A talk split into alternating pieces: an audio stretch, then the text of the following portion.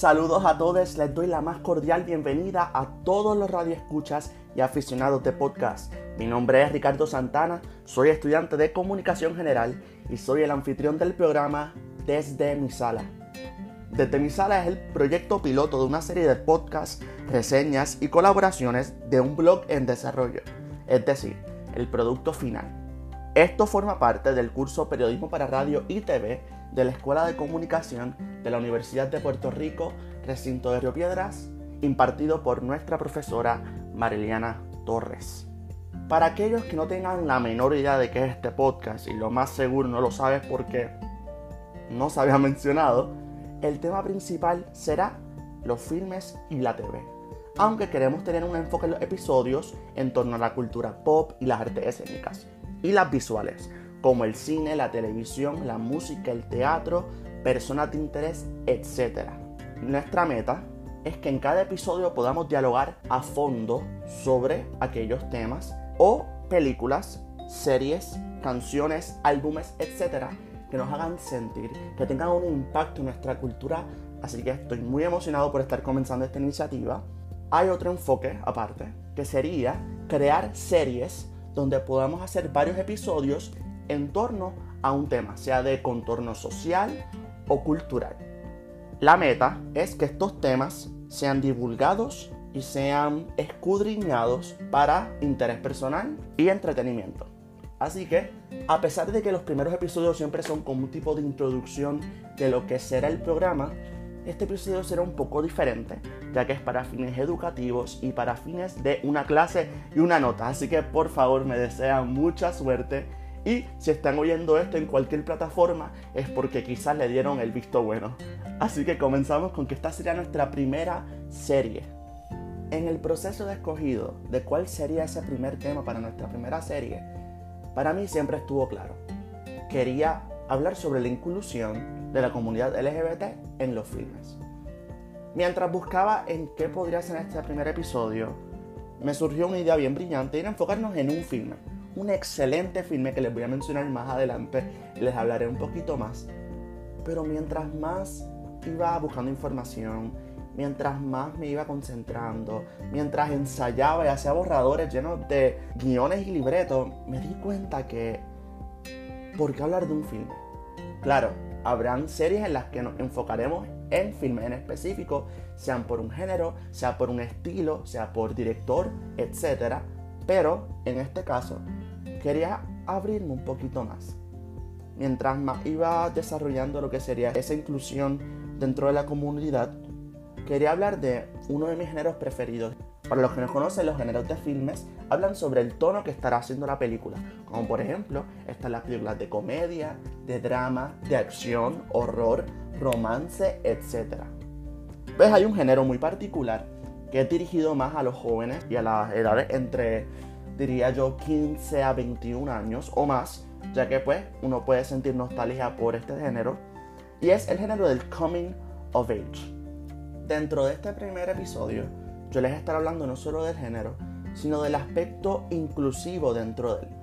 Cómo la comunidad es representada dado los factores de estereotipos, controversias y sobre quiénes están al mando, la ficha técnica.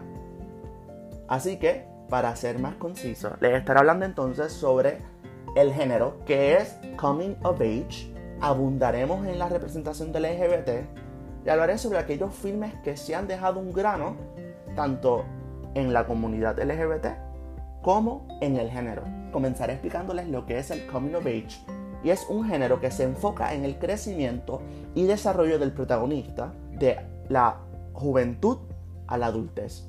Este tipo de historias usualmente lo que tratan es sobre un proceso de introspección. Es ese viaje donde ese personaje se da cuenta de su entorno, de sí mismo o de las personas a su alrededor. Muchas veces esto tiene conflictos sobre su identidad y quiere buscar una explicación sobre él mismo, ella misma o ella misma. Hay unos componentes que para mí son esenciales en cualquier tipo de película coming of age y muchas veces estos componentes son alterados más o menos, pero usualmente siguen la misma fórmula. Así que algunos de los componentes son el sidekick. Este sidekick sería la persona que acompaña en todo momento al protagonista. muchas veces ese personaje es representado por su mejor amigo. El mejor amigo es el psychic del protagonista. Muchas veces es necesaria la presencia de otra perspectiva. Esa otra perspectiva puede denominarse como el adulto, esa visión antigua, un joven con la misma edad pero con otros ideales, etc. Todo para probar un punto, sea dentro de la historia o como contexto. Tenemos además el conflicto. Este conflicto actualmente se desarrolla. Comienza como un problema entre man, hombre o mujer o persona no binaria, que se enfrenta al mundo o a unas circunstancias dadas. Pero este problema se convierte en uno personal. Sería persona versus ella misma. Así que es un factor bien importante porque muchas de estas historias tratan sobre ese desarrollo, sobre ese crecimiento personal. Tengo que enfatizar estos subgéneros. Eh, yo los pensé y fueron más o menos una idea de todo lo que he visto dentro del cine. Así que esto no es ningún tipo de información oficial, por favor pueden corroborar con cualquier fuente cercana. Dentro del género del coming of age tenemos el género romántico, tenemos la aventura, tenemos el rito de pasaje. ¿Qué es el rito de pasaje? Este tipo de historias se basan en una historia de transición. Muchas veces vemos un día en particular o un evento que cambia la vida del personaje por completo. Me explico. Muchas veces es esta transición entre high school y universidad. Puede ser el día que te gradúas de la universidad o puede ser una historia que trate sobre cambio de escuela, el primer día de la universidad, etc. Así que estos tipos de ritos de pasaje marcan la vida del personaje de una manera u otra. Tengo una categoría que la baso en una canción de David Bowie, es Changes, que es la canción Changes, y esta historia se basa más en cambios drásticos en las vidas de su personaje. Alguien nuevo llega a su vida, sea un familiar o sea una amistad, hay un problema que se enfrentan los personajes, etc. Pueden tratar sobre cambios físicos, cambios emocionales o esa búsqueda de identidad. Tenemos también lo que es el growth, crecimiento. En esta categoría se basa más en cambios dentro de la persona. Estos tipos de cambios tienen que ver también con su entorno, sus circunstancias, sus decisiones, sus mismos ideales. Vemos un progreso. Y tenemos entonces The Big Up. Ese Big Up es una situación que viene de la nada. Sorprende al personaje. Y la historia usualmente se basa enteramente en esa situación. Para darle un poquito más de contexto, a través del tiempo, no importa el subgénero, estas películas tienen una relevancia emocional para el espectador dado que usualmente su audiencia es primariamente adolescentes del tiempo o pues adultos jóvenes en sus 20 años. Siempre están en un periodo específico de tiempo y lugar que tienen que ver con el contexto de la historia. No están en una época por cualquier razón, sino que hay un contexto histórico. Y usualmente estos tipos de películas quieren llevar pensamiento progresivo y liberal. Ahora vamos entonces de lleno con el tema principal que es la representación de la comunidad LGBT en los filmes. Se puede hablar mucho que hay muchas controversias y estereotipos, dado que las personas en la ficha técnica, como directores, guionistas, etc., no son personas que forman parte de ella. Así que se plantea el cuestionamiento, ¿por qué este tipo de personas que son cis, cis, que representa lo que es identificarse con su propio género de nacimiento, las personas heterosexuales, que son personas que están este, atraídas al sexo o género opuesto.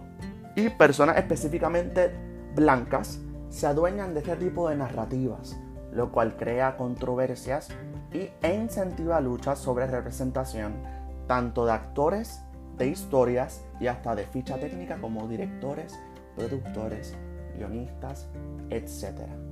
Una representación digna tanto de la comunidad LGBT y de minorías al mando dentro de la industria del cine es el film en el que se va a tratar este episodio, que es Portrait of a Lady on Fire, una película dirigida por Céline Sciamma, directora francesa, quien también escribió su guion. Este filme es un grito de representación, dado que muchas de las personas dentro del equipo de crew son mujeres.